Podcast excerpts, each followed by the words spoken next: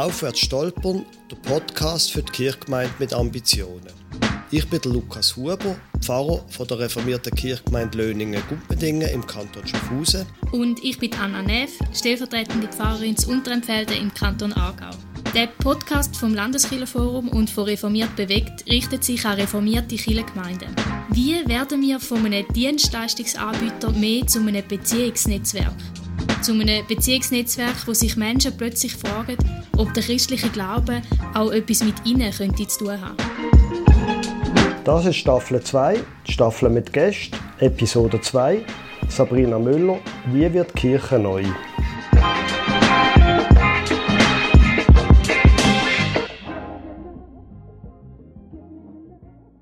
In dieser zweiten Staffel reden wir mit Menschen, die etwas zu sagen haben im Thema Gemeindebau. Heute reden wir mit der Dr. Sabrina Müller, der theologischen Geschäftsführerin vom Zentrum für Kirchenentwicklung an der Theologischen Fakultät der Uni Zürich. Sabrina, stell dir doch mal bitte kurz vor. Mhm. Ja, also hallo miteinander und ich freue mich sehr, hier dabei zu sein. Ich forsche, ich muss es immer wieder nachrechnen, aber jetzt sind seit zwölf Jahren zu Kirchenentwicklung, Innovation in der Kirche und so weiter. Und mich hat das schon immer fasziniert, wie kann Kirche, wie kann Kirche entwickelt werden, wie entwickelt sie sich auch. Und ich bin schon während dem Studium mal ein Jahr in einer Megachurch gearbeitet, einfach weil es mich interessiert hat. Und ich habe dann auch doktoriert, und zwar zu den Fresh Expressions of Church. Also, was kann man eigentlich lernen von kirchlichen Bewegungen, ekklesialen Bewegungen für äh, Kirchenentwicklung? Das war so mein Steckenpferd. Und dann, ja, eben seit zwölf Jahren arbeite ich in diesem Bereich. Neben noch weiteren anderen, es dehnt sich nicht mehr aus, aber grundsätzlich Kirchentheorie. Du hast doktoriert, aber du hast noch weitergemacht. Oder bist dran, noch weiterzumachen? Genau, ich habe doktoriert. Das ist vielleicht auch noch wichtig zu wissen. Ich war beim Pfarramt und habe als Hobby doktoriert. in der Kirchentheorie, so neben dem Pfarramt.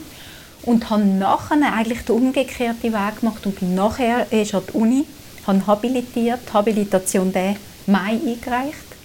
Gratuliere. Ja, danke. Uh, Mega ja. Freude. Und die war zum Thema religiöse Erfahrungen und ihre transformative Kraft auch etwas, wie ich ganz häufig schaffe, das ist vielleicht, wenn ich Jugendarbeiterin war, bin Pfarrerin und so, was erleben Menschen und was verändert. Also ich forsche ganz viel mit den Menschen zusammen in die Kirchenentwicklung, Kirchentheorie, in der Praxis qualitativ, du Daten auswerten, manchmal auch mit Menschen zusammen und schaue dann, auf was, was kommen wir da. Mhm. Jetzt, du hast seit über Jahrzehnt studiert und gemacht. Jetzt, was bringt eigentlich das ganze Studieren der Kirchgemeinde mit Ambitionen? Ich würde sagen, also ich sage natürlich viel, weil wenn wirklich gute Forschung und wirklich gute Kirchenentwicklung lebt eigentlich von dem Praxistheorie-Zirkel. Das heißt, dass man in der Praxis forscht, mit der Praxis, mit den Menschen zusammen, theologisch reflektiert und das aber das Reflektieren wieder soll zurück in die Praxis kommen. Und eigentlich seit ich angefangen habe forschen, bemühe ich mich immer um das oder auch wir haben ja immer unsere akademische Sprache, aber immer auch, dass das Zeug verständlich wird. Oder dass das, was wir forschen, der Praxis auch etwas bringt. Oder die Praxis manchmal auch kritisch zum Nachdenken anregt. Ich würde sagen, es bringt viel, aber es bringt beiden etwas, der Forschung und der Praxis. Konkret, was bedeutet das? Was könntest du der Kirchgemeinde mit Ambitionen mit auf den Weg geben? ja, das ist jetzt sehr offene Frage ich könnte bei ganz vielen Themen ansetzen, oder? Ich, vielleicht mache ich einfach mal schnell so wie eine Farbenpalette auf. Gell? Ich habe ähm, zum Beispiel zum allgemeinen Priestertum geschafft und geforscht, also zu Ehrenamtlichen und bei dort ganz stark zur Einsicht gekommen, wir reden immer von Freiwilligen oder Ehrenamtlichen, aber eigentlich sind es allgemeine Priesterinnen und Priester, die wir das Bewusstsein haben, als Kirche sie Hand von ihnen ab. Das heißt, die Kernaufgabe vom Pfarramt ist eigentlich die Förderung, Begleitung und Unterstützung vom allgemeinen Priestertum, also Coaching, Mentoring und so weiter. Das habe ich theoretisch aufgearbeitet, aber mit diesen Erkenntnissen schaffe ich auch wieder in der Praxis. Oder wir haben ein Forschungsprojekt gemacht, das heißt das Citizen Science Projekt über die theologische Sprachfähigkeit von ehrenamtlichen Kirchenleitenden, also Kirchenvorsteherschaft, Kirchenpflegenden. Wie wir gesehen haben in der Praxis, oder? Das ist häufig ein Problem, dass kein theologisches Wissen oder theologische Sprachfähigkeit nicht vorhanden ist. Da haben wir ein Forschungsprojekt mit Kirchenleitenden, Ehrenamtlichen gemacht, um zu schauen, wo ist das Problem und wie kann man das fördern. und haben, sind aus dem schon wissenschaftliche Artikel machen, aber gleichzeitig auch Handreichungen für Chile, die man downloaden kann. Oder wir haben Kontext zu Kontextanalyse geschafft und das aber so geändert, um zu sagen, wie kann eigentlich Chile Kontext analysieren, auch mit einer theologischen Brille. Oder eben zu Fresh Expressions, die ich geschafft habe, als ich angefangen habe, 2009, 2010, hat es noch niemand kennt. Und viele haben mich ausgelacht, was ich da Komisches mache. Und mittlerweile ist das ein sehr bekanntes Thema. Mhm.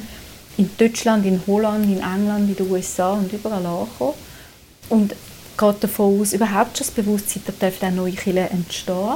Oder eine Kirchengemeinde kann auch neue kirchliche Gemeinschaftsformen gründen und man kann miteinander verbunden sein und einander fördern. Ganz viele so Sachen, wo ich dann auch wieder mit ganz vielen Referaten, Beratungen, Gesprächen in der Praxis mit den Menschen zusammen arbeite. Das sind jetzt zwei große Themen. Fangen wir doch mal beim ersten an.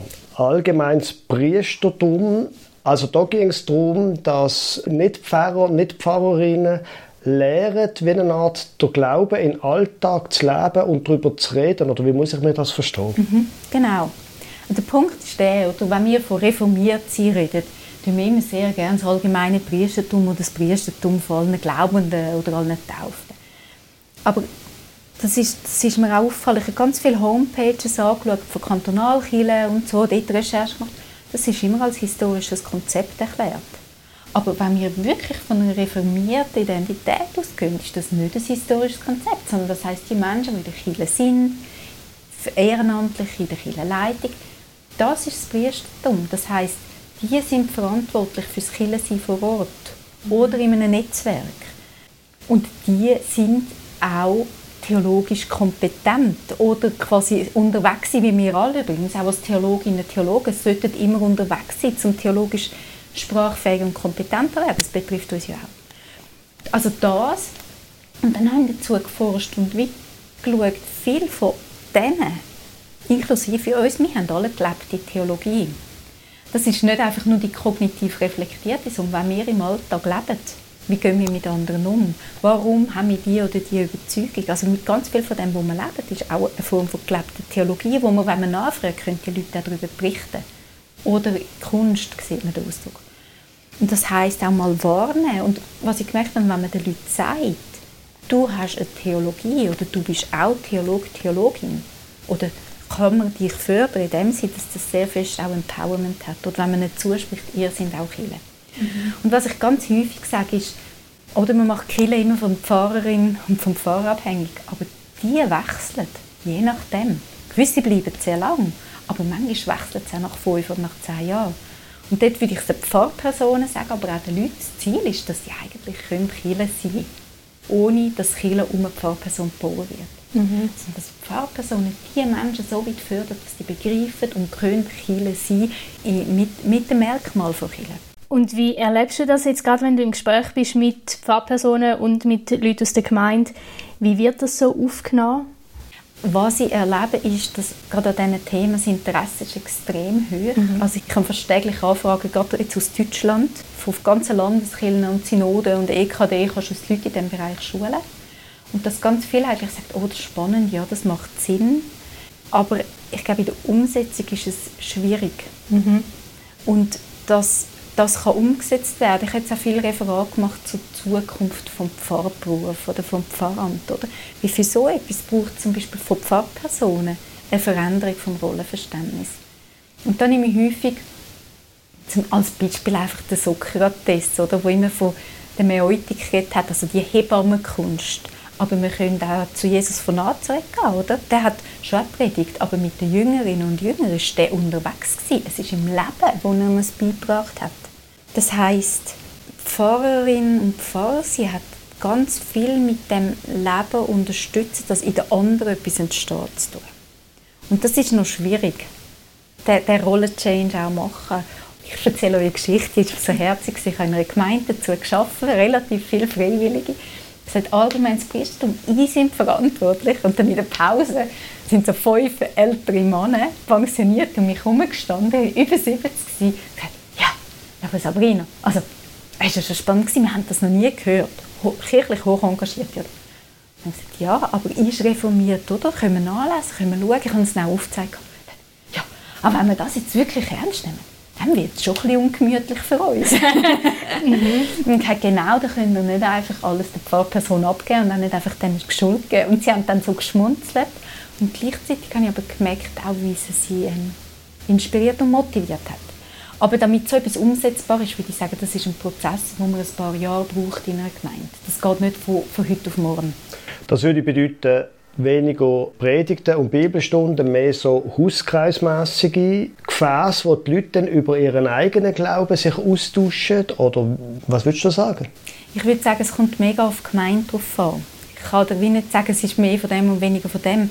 Du kannst auch einen Gottesdienst gestalten, partizipativer gestalten, oder? Wir haben halt einfach die Tradition von der Kanzlerrede, sage ich jetzt mal. Aber ich frage mich, ich sage nicht, Predigen an sich ist nicht wichtig, aber wir haben, wenn wir Predigen gehört, immer gerade das fixe Bild, eine Pfarrperson und vorne in der Kille. Aber wenn man das Thema Verkündigung anschaut, im Horizont von Kommunikation, es geht um Kommunikation vom Evangelium, bei der Kommunikation sind wir schon im Dialog. Also einfach, ich, ich komme jetzt wieder ganz praktisch. Was ich erlebt habe, und das machen viel in Südafrika, aber ich habe es auch hier erlebt, anstatt einer Predigt gibt es ein Bibelteilen. Und am Anfang, oder ich als reformierte Pfarrer im Bibelteilen miterlebt, wo ist denn die Predigt und wo ist die sinnvolle Exegese und weiss nicht was. Und habe ich mehrmals in katholischen Kirchen miterlebt und mit vielen Ausländerinnen und so weiter, Leute, die auch Migrationshintergrund haben, nicht gut haben können lesen. Ich dachte, wie kann das auch sein? Und jetzt gerade in diesem Bibel teilen, ich bin jedes Mal mit dem Gefühl und der Erkenntnis rausgegangen, dass ich, auch wenn ich noch so eine schöne Predigt gemacht hätte, ich hätte nicht all das reingebracht und können sagen, was dort passiert ist. Plus zum Bibelteilen gehört immer auch der letzte Punkt ist, was heißt das für meinen Kontext, für meinen Alltag? Mhm. Und man tauscht dann, wenn man sich trifft, wieder aus, was hat das geheißen? Also auch das, zum Beispiel die Sendung im Gottesdienst, oder klassisch macht man das jeden Sonntag. Aber das heißt eigentlich etwas. Was bedeutet eine Sendung? Das ist eigentlich nicht, ich gebe euch ein Bibelwort mit, sondern hey Leute, ihr als allgemeines Priestertum sind gesendet. Also dort überlegen, wie kann das erfahrbar, erlebbar werden. Und das ist vielleicht auch noch etwas Wichtiges, wenn man von der allgemeinen Priestertum und gelebter Theologie redet. Heute mit der veränderten Gesellschaft und wie die Menschen ticken, ist ganz viel, was passiert ist über religiöse Erfahrung. Oder? Was Menschen erfahren, das glauben sie auch. Also religiös gesehen. Oder? Sie brauchen schon Hilfe, um es interpretieren. Aber das heisst auch, ähm, wir müssen überlegen, wie können wir mit den Menschen zusammen Bibelgeschichten erleben? Wie können wir religiöse Erfahrungen erleben und darüber reflektieren, die miteinander teilen? Wie kann Körper, Sinn integriert werden, oder?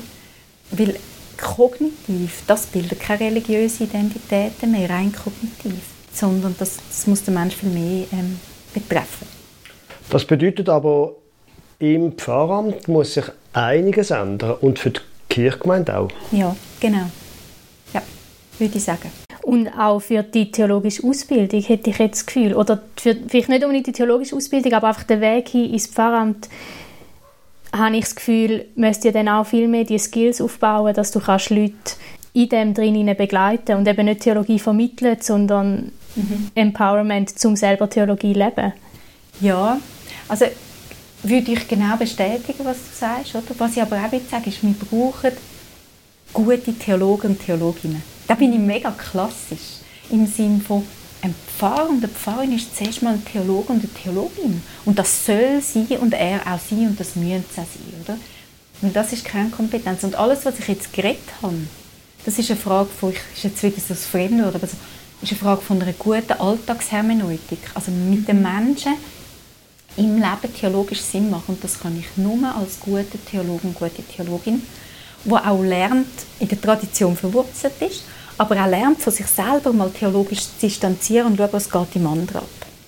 Und das ist ein Beispiel, ich, ich mag den Ernst Lange sehr gerne, der praktische Theologe, der schon verstorben ist. Und der hat mal gesagt, es geht darum, oder, in der Kirche, es geht, es geht um das Relevantwerden der Christusverheißung für eine spezifische Situation. Das heißt übersetzt, für eine Gemeinde oder für Einzelne geht es darum, schauen, wo wird die Christusverheißung, und es ist immer eine Verheißung, oder? wo wird die wichtig, wo wird die relevant und wie können wir das auch zur Sprache bringen. Es ist ein Suchprozess. Mhm. Und das heißt, als Pfarrperson muss man auch gut können zuhören, beobachten, miteinander im Dialog sein, Fragen von verschiedenen Vermittlungsformen. Nicht im Sinne einfach von einer Wissensvermittlung, weil ich kann alles nachgoogeln, oder? Ich mhm. brauche es nicht mehr, ich kann es wirklich googeln. Sondern was sind andere Formen von theologischer Vermittlung? Mhm.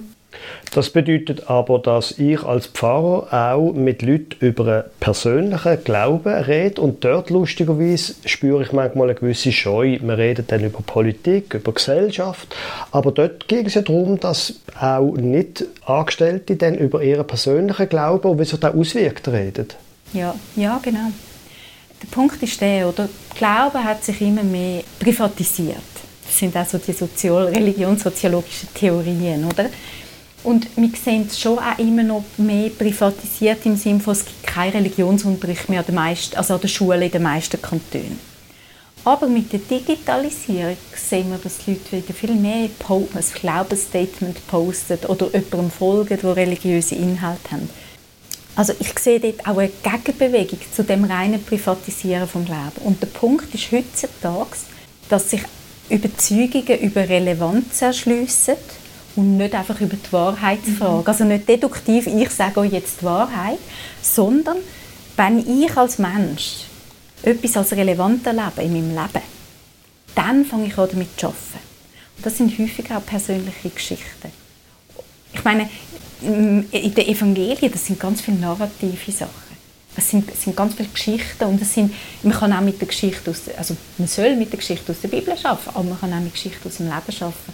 Und dann fangen eben alle Leute an reden, weil alle haben irgendwie Geschichte. Oder? Und es geht darum, darum sage ich immer, es geht darum, im Leben die Christusverheißung zu entdecken mit den Menschen zusammen. Und was passiert, wenn dann die Leute von irgendwie Sachen glauben, wo ich als Pfarrer gar nicht so Fan bin davon? Heißt, meinst du jetzt irgendwie heretische Konzepte oder verschiedene theologische Überzeugungen? Das Zweite. Also da, da gibt es ja dann, eben wenn sie auch selber, dann haben sie irgendwie, bin ich ein Liberaler und dann sind sie sehr fromm oder umgekehrt. Dort kann ja dann, dann muss ja ich auch als Pfarrer bereit sein, zum Macht abgeben und die Leute eben selber glauben lassen. Genau, du hast es schon zusammengefasst. ja, auf jeden Fall es geht wirklich darum, das ist vielleicht auch etwas, ich als Pfarrperson, aber auch als Kirchenleitende, ich kann sowieso den Glauben der Menschen nicht mehr kontrollieren, oder? Und was vielleicht noch wichtig ist, Menschen denken schon gar nicht mehr in diesen, oder immer weniger in diesen theologischen Gräben und Grabenkriegen. Mhm. Das heisst, ich bin jemand, der extrem stark für Brücken plädiert. Ich habe ja viel auch zu England geforscht und zu Amerika. Und ich bin immer wieder einfach fasziniert gewesen, wie jemand im gleichen Satz kann sagen ich bin Anglo-Catholic Charismatic. Also ein Anglo-Katholischer, die sind häufig katholischer als die katholischen Charismatischen. Oder ein Evangelical Liberal. Also ein Evangelikal, also nicht, nein, übersetzt es dann wirklich evangelisch. Oder positiv, wie man sagen, Liberale. Und das geht zusammen. Ich meine, wenn ich bei meinen Studierenden schaue, kann ich sagen, würde ich jetzt sagen, das sind fromme Studenten, da, zum Beispiel da habe ich einen frommen Studierenden. Das ist aber der, der, jedes Wochenende oder einmal in der Woche auf der Straße ist am Demonstrieren für die Klimabewegung, für die Ehe für alle und so weiter. Also die klassischen Dinge lösen sich sowieso auf. Und es geht ja noch weiter. Wir denken immer noch in den Kategorien von reformiert, katholisch, Freikirche. Menschen werden immer postdenominationeller. Das heißt, Menschen selber denken je länger, je weniger sogar in diesen Kategorien. Das heißt, als Kirche müssen wir uns auch fragen, was heißt Kirche für die Menschen sein und nicht nur Kirche für reformiert. Wie viel wissen du gar nicht, was das heißt? Mhm. Würdest du sagen, eine Pfarrperson muss ihre eigene Theologie in dem Sinn auch ein bisschen zurückstellen und in erster Linie schauen, wie kann ich die Menschen, die da sind, in ihrer Theologie fördern und gar nicht so fest das eigene probieren überbringen? Ich würde sagen, das eigene nicht verdrängen, sonst bist du in dieser klassischen Dissoziation rein, oder? wo du dann aggressive Pfarrpersonen hast, wo die einen sind aggressiv gegen Evangelikale und andere aggressiv gegen Liberale, das bringt es nicht. Mhm. Aber ich würde sagen, als Pfarrperson ist meine Glaubensüberzeugung und meine gesagt gelebte Theologie ebenso ein Baumaterial, um den Dialog, ein Dialog gegenüber, wie das von der anderen. Also steht wie nicht einfach höher, mhm. oder? auch ich bin ein Mensch, der sagt, ich erlebe Gott oder ich erlebe Gott nicht oder ich zweifle oder ich habe irgendwie eine religiöse Erfahrung. Ich sage, das ist auch ein Material für das Gespräch. Das eine. Und das andere würde ich aber sagen, als Pfarrperson ist es wirklich auch wichtig, manchmal können zurücktreten und schauen, wie kann ich diese Person in ihrer theologischen und religiösen Suche begleiten. Ohne, dass sie nachher muss meine Form von Theologie haben mhm. Also vielleicht, ich kann auch als charismatische Person, ich jetzt als Beispiel, jemanden begleiten, der eher im Bereich, keine Ahnung, feministisch charismatisch Schlussendlich ist es so, dass das Christentum sowieso nicht mehr das Zentrum der Gesellschaft ist. Oder Kirche ist immer mehr am Rand. Und darum sage ich auch, ähm, müssen wir Brücken bauen und Hände reichen und nicht immer theologisch und immer kirchliche Gräbenkämpfe kämpfen, weil dann nehmen wir uns gegenseitig Kraft. Mhm. Ja. Und dann ist es auch mehr jetzt gegeneinander und eben nicht das ja. für etwas mhm. einstehen. Also ich habe schon einiges darüber geschrieben. Ich, ich nehme manchmal den Begriff, wir müssen eigentlich eine ekklesiologische oder kirchliche Großzügigkeit entwickeln. Für verschiedene theologische Stile und Richtungen, für verschiedene Gemeindekonzepte und so weiter. Mhm.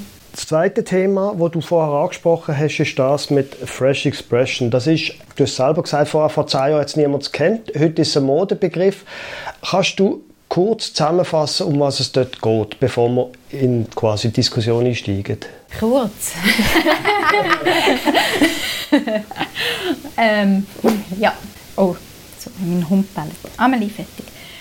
Also Fresh Expressions of Church ist mega wichtig, oder? Es geht um Kirche, ist ein Begriff, der eigentlich aus der Church of England kommt. Aus der anglikanischen Kirche und dann auch aus der methodistischen Kirche. Und es sagt eigentlich, dass man neben der parochialen Logik Ortsgemeinden auch neu entstehende Kirchen haben. Und dass die ähm, genauso Berechtigung haben zum Kirche sein und zum Leben. Und wenn man das weiterdenkt, kommen wir zum Begriff kirchliche Biodiversität oder Mixed Economy, wo sagt sowohl als auch. Also in einer pluralisierten Gesellschaft brauchen wir gute, starke Ortsgemeinden, Regionalgemeinden. Wir brauchen aber auch gute, starke Netzwerkgemeinden, Quartiergemeinden oder digitale Kirchen. Also wir brauchen viel mehr, wir brauchen Diversität. Und von dort her, also Fresh Expressions kommt da davon, dass sie sagen, wir sind voll Kirche, aber wir sind nicht Ortsgemeinde. Weil Ort ist in England wie in der Schweiz auch alles parochial strukturiert gewesen. Aber die parochiale Logik deckt nur einen Teil der Bevölkerung ab, wenn man jetzt milieutheoretisch schaut. Aber du hast im milieutheoretisch hast du Menschen, die im Netzwerk leben und denken und nicht in parochialen Logiken.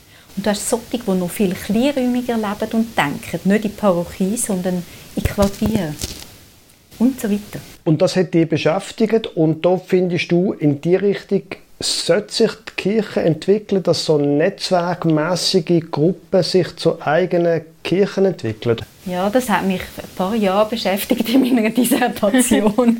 hat mich aber auch nachher beschäftigt mich immer noch. Ja, ich würde sagen ja. Weil das ist, ich finde, den Kirchenbegriff müssen wir befreien aus der Enge, oder? Wenn ich die Leute frage, was ist Kirche?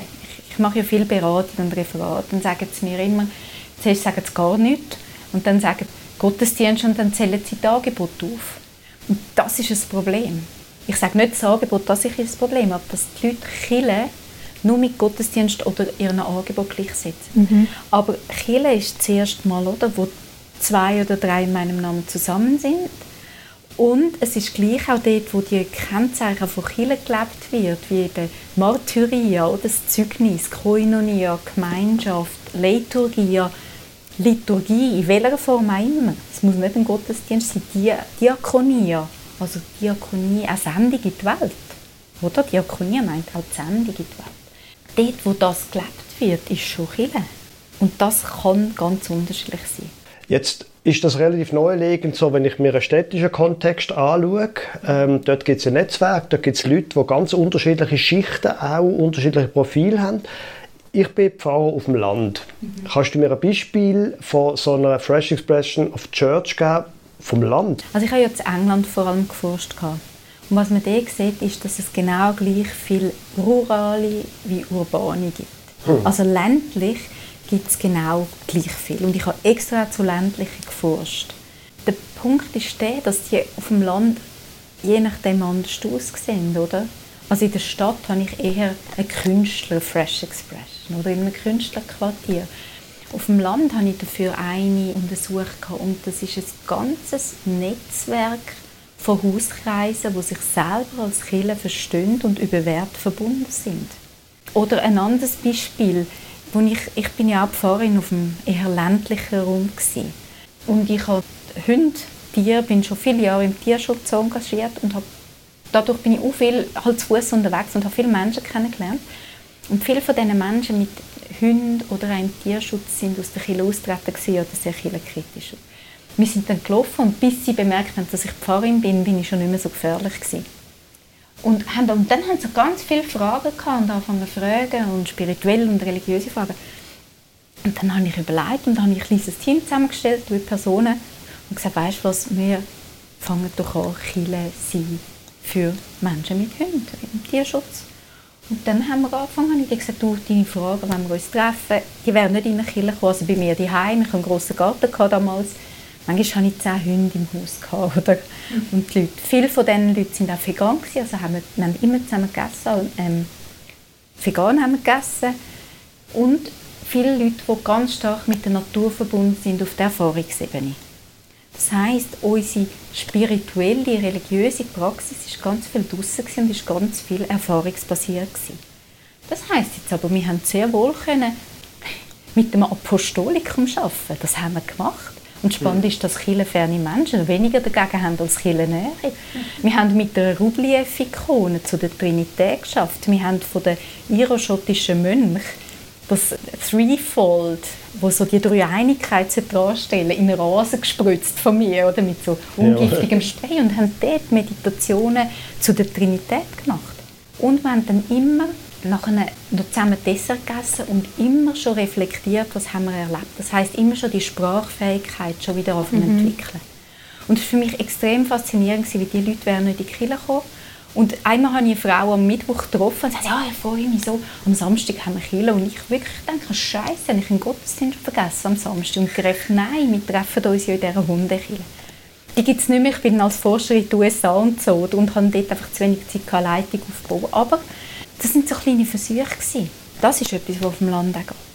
Wie auch das Hauskreisnetzwerk oder ich habe auf dem Land Kirche erlebt über Chile Kaffee, Chile als Kaffee umwandeln. Aber viel, viel ist auch dort erfahrungsorientiert oder draussen. Von wem gehen denn so Fresh Expression mäßig? Es ist ja immer ein Anfang, wo man gar noch nicht richtig weiß, was man für eine Dame mhm. soll geben soll. Von wem geht das aus?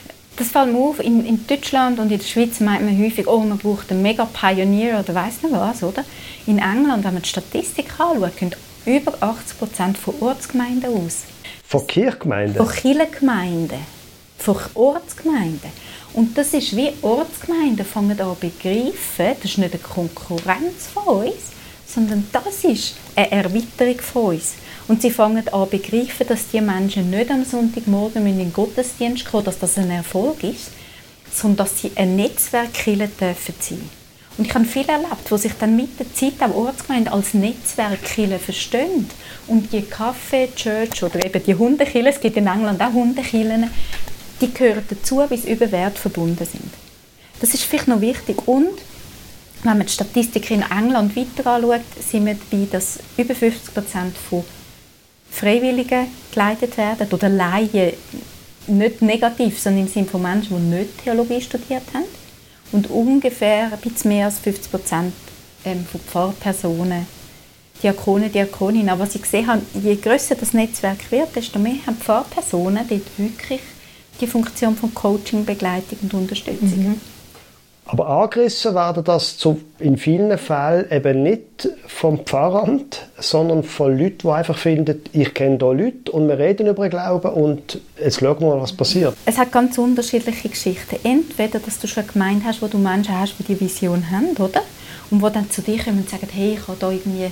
Ein Beispiel, ich habe da eine Whisky-Gruppe mit Männern, oder? Und wir fangen da über den Glauben zu diskutieren dass man als Pfarrerin Pfarrer sagt, wie kann ich dich unterstützen, weil dort, das ist der Kern, wo Kirche stehen kann. Das ist das eine. Das andere ist, dass Pfarrpersonen in den Menschen die Vision wecken. Und ich erzähle euch jetzt das extremste Beispiel, das ich erlebt habe, aber ich finde das immer noch wunderschön. Das war ähm, ein Pfarrer in England und das ist so ein Querdenker. Der ist in eine mega zerstrittene Gemeinde gekommen, mit noch irgendwie 50 Personen und wenn die einen aufgestanden sind, sind die anderen abgesessen und umgekehrt. Der war aber lange da. Zuerst hat er mal einen Versöhnungsprozess gemacht, die ersten fünf Jahre. Dann hat er angefangen, eine Gemeinde aufzubauen. Es ist ein Suburb, es ist nicht ganz ländlich oder so Aglo. Gemeindeaufbau. Und dann irgendwann hat er 600 Personen gehabt. Dann hat er gedacht, das ist ja alles schön und gut, aber irgendwie hat es gar nicht so viel mit, unserem, mit unserer Gegend oder Region da zu tun. Und eines Morgens, als die Leute dann in die Kirche kamen, war die Kirchentür zu. Gewesen. Und an der Tür ist ein Schild gehangen, wo gestanden ist, sind dort Kirchen, wo ihr gerade auch lebt. Quasi in diesem Quartier und in diesem Ort. Das, und der hat effektiv angefangen, einen Prozess mit den Menschen zu machen, so einen Bewusstseinsprozess.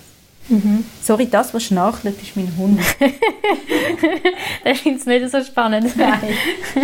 Also das sind, das sind so Beispiele, aber es, es entsteht auf ganz verschiedenen Ebenen. Man kann natürlich auch Pioneer Pastors anstellen, Pioneers, oder? Aber das ist gar nicht einfach das Häufigste.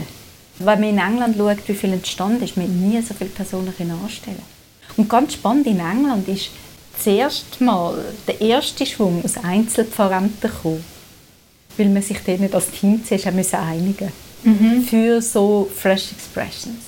Aber der, Vorteil zum Beispiel, wenn du jetzt ein großes Team hast, kannst du dafür auch sagen, hey, ich mache mega gerne Senior und ich decke diesen Bereich ab und man wendet jemanden, der in diesem Milieu oder in diesem Kontext etwas Neues aufbaut und man kann dieser Person dafür für die Arbeit Drucken frei halten.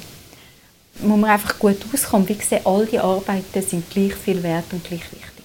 Du hast jetzt gerade angesprochen, dass es manchmal schwierig sein kann, wenn man ja ein Team ist und da vielleicht unterschiedlich sieht. Und Kirchengemeinden an sich sind ja auch sehr heterogen. Und es ist ja nicht so, dass man in der Kirchenpflege sich gerade einig ist und ein gleiches Kirchenverständnis hast, was wirst du jemandem als Tipp geben, der jetzt in einer Kirchenpflege ist und sagt, ich möchte eigentlich so etwas, aber der Rest von meiner Kirchengemeinde ist irgendwie vielleicht noch ein bisschen zu fest verhangen in dem alten Bild von Kirche? Ist es einfach eine Kirchenpflegsperson alleine steht die Pfarrperson auch dahinter. Kommt immer auf die Situation mhm. davon. Mhm. Was ich häufig sage ist, bei diesen Veränderungsprozess bringst du eh nie alles ins Boot. Mhm. Subversiv anfangen. ja, man muss anfangen, weil du kannst die Vision nicht einfach bei allen setzen und viele haben auch einfach Angst, sie verlieren etwas. Aber das ist auch das Problem, dass wir immer meinen, Chile muss mir gut tun oder so, wie ich es haben und darum finde ich das allgemeine Priestertum so wichtig. Wenn ich allgemeine Priesterin und Priester bin, habe ich einen Auftrag für die Welt und ich habe eine Sendung. Und Kirche ist für die Welt da. Natürlich muss es mich ernähren, aber mein Auftrag ist doch gesendet sein. Mhm. Oder? Das finden wir auch in den Evangelien wieder. Also dort, und das sind ganz viele Bewusstseinssachen, wo wir ganz anders getickt haben über Jahrzehnte und Jahrhunderte, einfach wie alles in einem christlichen Kontext war und weil der Pfarrer die Kirche war und weil alle auf den Pfarrer geschaut haben, um herauszufinden, was wir glauben. Aber das war ja dann von dir her auch eine Art Plädoyer, um ein gewisses wie soll man das nennen, Unterne kirchliches Unternehmertum, um selber aktiv werden und schauen, wo bin ich und also zum irgendwie nicht einfach warten auf die Organisation. Es kommt immer die Frage, was man meint mit Warten auf die Organisation oder die Institution, oder? Aber es ist schon ein Appell, um zu sagen, Leute, wenn ihr eine Leidenschaft habt oder ein Netzwerk, versucht es einfach. Und, und ich sage den Leuten immer, wenn man etwas Neues versucht, sehen wir statistisch wirklich in England, dass es am Anfang tendenziell häufig nicht klappt. Aber dass die, die bereit sind, daraus zu lernen und es wieder versuchen oder anders versuchen, die aus den Fehlern lernen, die geht die Quote mega auf. Als Beispiel in England haben früher, das ist noch in den 90er Jahren, das Nachschauen, genau 90 Anfang 2000, 9 von 10 Versuchen nicht funktioniert. Und aus der letzten Statistik 17 geht hervor, dass 4 von 5 Versuchen funktionieren. Also man lernt da dazu, oder? im Moment eben ich bin bei der Forschung und habe jetzt keine Kapazität, um etwas aufzubauen, aber ich habe aus dieser Hundekille sehr viel gelernt. Ich würde vieles schon anders machen. Mhm. Aber das bedeutet, dann fängt je nachdem eben jemand, der noch etwas anfängt, auch noch etwas Zweites an. Es ist eine Art, auch eine Persönlichkeitsfrage, ob man dort, und wenn man einmal macht, dann kann man sich auch vorstellen, ein zweites Mal anfangen. Wenn man nicht völlig frustriert ist und Lust und Leidenschaft hat, schon. Aber ja, ich kann mir schon vorstellen. Also das sehe ich auch, dass gewisse Leute X-Fresh Expressions gegründet haben, oder? Oder, ich habe ein Beispiel kennt, der hat eine gegründet und nachher von der wieder einen Ableger und von der wieder einen Ableger, weil die in diesem Quartier war und dann sind die Leute plötzlich von den anderen Quartieren dorthin gekommen. Es war aber ein, ein anderer Kontext. Gewesen. Dann hat er gesagt, das macht eigentlich keinen Sinn, wir gründen gescheiter ein Zwei in diesem Quartier und ein Drei in diesem Quartier für die Menschen. Also das ist auch eine Gegenbewegung gegen die Tendenz, von quantitativ. Oder? Wir müssen immer möglichst gross sein. Und wir sind erst gut, wenn wir so und so viele Leute im Gottesdienst haben. Es ist auch eine Frage, das sage ich immer, Entwicklung ist nicht einfach eine quantitative Frage, sondern auch eine qualitative Frage. Was heißt Nachfolge? Nachfolge ist ein qualitatives Kriterium. Und Nachfolge und allgemeines Priestertum gehören sehr eng zusammen. Und ich brauche jetzt ganz viele Begriffe, die man einfach nicht gerne benutzt, wie Nachfolge, Sendung und so weiter. Und das ist ja lustig, ich komme aus Zürich, ich komme aus einer liberalen Tradition. Aber es geht heutzutage zum Killen entwickeln nicht ohne zu wissen, warum, was wollen wir. Es geht nicht ohne intrinsische Motivation, ohne ein Verständnis von Nachfolge. Und das kann sehr breit sein, oder? Aber wem folgen wir denn als allgemeines Priestertum? Welche Verheißung kommunizieren wir da? Und wenn man schaut, ich, ich nehme jetzt noch das Digitale, die ganze Frage von Influencer, die stehen zu dem, was sie glauben oder wo sie Werbung dafür machen. Und das ist das, was die Leute anziehen. Auch im Sinne von, ich kann mich auch davon abstoßen. Aber ich komme auf, ich komme auf klare Meinung, ohne das gerade wieder müssen vergängen Ich meine es nie im vergangenen Sinn. Mhm. Gibt es denn nicht innerhalb von, sagen wir jetzt, der, der Kantonalkirche, vielleicht auch innerhalb von der Kirchgemeinde, dann wie eine Art auch so Machtkampf zwischen dem Klassischen und etwas Neuem? Und Ressourcenkämpfe? Doch, das kann es kommen. Was man sieht, ist, dass also in England hast du den grössten Widerstand aus der Mitte gehabt. Das heißt wirklich halt von je nachdem Pfarrpersonen oder Kirchenpflege, Kirchenvorstände. Aber von oben, vom Erzbischof, damals Rowan Williams, und von unten, dort war die grösste Offenheit. Etwas, was mega wichtig ist, ist die Erlaubnis von oben. Macht einfach mal. Von wo oben? Von der Kantonalkirche oder dann von der lokalen Kirchenpflege? Das ist halt der Punkt in England. Du hast halt Bischöfe und Bischöfinnen. Also mhm. dort ist halt Kirchenleitung auch ein geistliches Amt. Aber ich würde sagen, auch eine Kantonalkirche kann hinstehen und sagen, versuchen etwas. Ich sehe immer wieder so Ansätze, zum Beispiel in St. Gallen, wo sie sagen, versuchen doch mal. Es ist auch nicht alles rosig, aber ich sehe es in verschiedenen Kantonen. Ich sehe es noch stärker in Deutschland ein Beispiel Kille Mitteldeutschland hat einfach gesagt, hey Leute, oder ist Ostdeutschland, wir müssen jetzt etwas machen. Wir sprechen Gelder für Erprobungsräume, nennen sie es in Deutschland. Versuchen mal. Die haben dieses paar Jahre Erprobungsräume gehabt, gehen in die nächste Phase.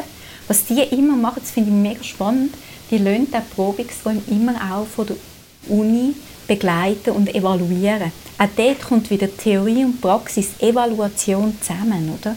Und das finde ich, auch spannend, wie es beidseitig befruchtend ist. Und, die haben, und jetzt fängt Kille im Rheinland an mit Erprobungsräumen. Ich hatte vorne eine Sitzung mit einem guten Kollegen, der jetzt Erprobungsräume in der evangelisch-lutherischen Kirche in Österreich anfängt aufzubauen. Das passiert. Wir haben in der Kirchengemeinde Zürich eine Monitoring-Studie gemacht, ähm, 1 und 2, wo wir genau die kirchliche Biodiversität in der Stadt Zürich überhaupt mal angeschaut haben, geschaut haben, was hat es da schon kann man das einordnen oder wie stark ist das schon Chile oder ist es noch nicht Chile? Hm. Ist es einfach ein Projekt oder sehen wir ekklesiale Merkmale? Und man sieht zum Beispiel bei der Stadt Zürich, dass da verschiedene Orte etwas entsteht. Und ich würde sogar sagen, wenn die Menschen das Bewusstsein hätten, dass dort Sachen entstehen und wir auch aufs Land noch mehr wieder schauen, ist wahrscheinlich schon viel mehr da, als wir überhaupt wahrnehmen. Und dort geht es darum, es ist auch eine Wahrnehmungsschulung, was ist schon und das anerkennen und stärken und anfangen, diesen Leuten auch zusprechen, hey, was ihr da macht, ist im Fall Kirche. Mhm. Und da möchte ich noch schnell etwas sagen. Das war eine meiner ganz grossen Forschungsfragen, gewesen, wo ich auch sogar den Erzbischof zu England gefragt habe und x Bischöfe. Heutzutage zum Glück auch Bischöfinnen, aber damals noch Bischöfe. Und ihm gesagt, wieso ist das so wichtig, dass die sich Kirche nennen, oder? Wenn drei schon zusammen sind, oder? Das könnte ja ein Projekt sein. Und die haben immer gesagt, wenn du nicht in der DNA das kirchliche Bewusstsein hast, das ekklesiale Verständnis, entwickelt sich nicht zu Kirche. Also wenn drei Menschen zusammen sind und sagen, das ist Kirche und wir leben Kirche, baust du viel nachhaltiger etwas auf, als wenn es einfach ein Projekt ist. Und darum rede ich gerne, wenn ich von, äh, von, ich rede gerne von nachhaltiger Kirchenentwicklung. Das heißt Aufbau auf theologischen Kriterien und im Bewusstsein. Es ist noch ganz klein, aber es ist schon Kirche und es entsteht Kirche. Also wenn du jetzt noch lange erzählst, dann äh, habe ich richtig Lust, etwas Neues zu starten. also vielleicht sieht man, es ist meine Forschung, aber es ist auch immer, immer noch nach all den Jahren ein Teil von meiner Leidenschaft, wenn ich es erlebt habe, gesehen habe, erforscht habe mhm. und wenn ich sehe, was möglich ist. Mhm. Ja, mega cool, mega inspirierend. Jetzt hatten wir noch eine Schlussfrage. Was gibt dir Hoffnung für die Kirche? Also das eine ist, und das, das meine ich jetzt ernst, ich kann überhaupt keine Zweifel und keine Angst, dass die Kirche von Jesus Christus, die stirbt nicht aus. Egal welche Struktur sie hat, egal welche Stellung sie in einer Gesellschaft hat. Und das ist für mich wie mal so eine erste Ruhe und ein erstes Bewusstsein. Also es wird sich eh verändern, wie sich die Gesellschaft so massiv verändert. Das ist das Erste. Aber das andere, wo mir auch Hoffnung gibt, sind wirklich ganz viele engagierte Pfarrpersonen, Diakone, Diakoninnen, auch Kirchenvorsteherschaft, Freiwillige. Und ich sehe, die wollen etwas. Die versuchen etwas, die machen etwas, die ermutigen sich. Es gibt also Wertschätzung auch wenn es etwas anderes ist, als ich jetzt heute mache. Oder? Und die bereit sind, Risiken eingehen und Fehler machen. Also einfach dort, wenn man da, da ist wirklich das Wählen da und die haben das Bewusstsein. Und was mir auch Mut gibt, und Menschen wirklich miteinander merken, theologisch unterwegs sind und sich ernst nehmen. Mhm. Mega cool. Hey, ja, danke vielmals, Sabrina. Mega, mega spannend gewesen. Ich hätte jetzt also noch ewig können zuhören und das Wissen gerade aufgesaugt. Ich finde es mega, mega cool. Und weiterhin viel Erfolg bei deinem Forschen. Danke vielmals und hat mich sehr gefreut.